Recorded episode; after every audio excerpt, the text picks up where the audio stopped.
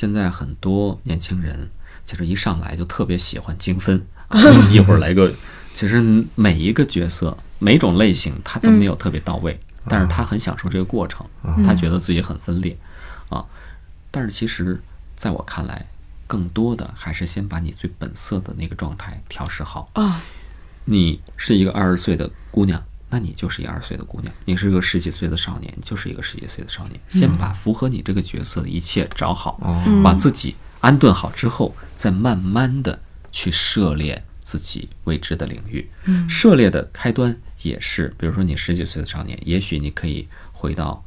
呃童年，嗯，也许你可以稍微往上啊、长一长，长到二十岁的一个青年，嗯，其实是一点一点来的，对吧？或者说时代，你是一个现现代的一个少年，也许可以回到一个，比如说建国之初的一个、这么样一个少年啊，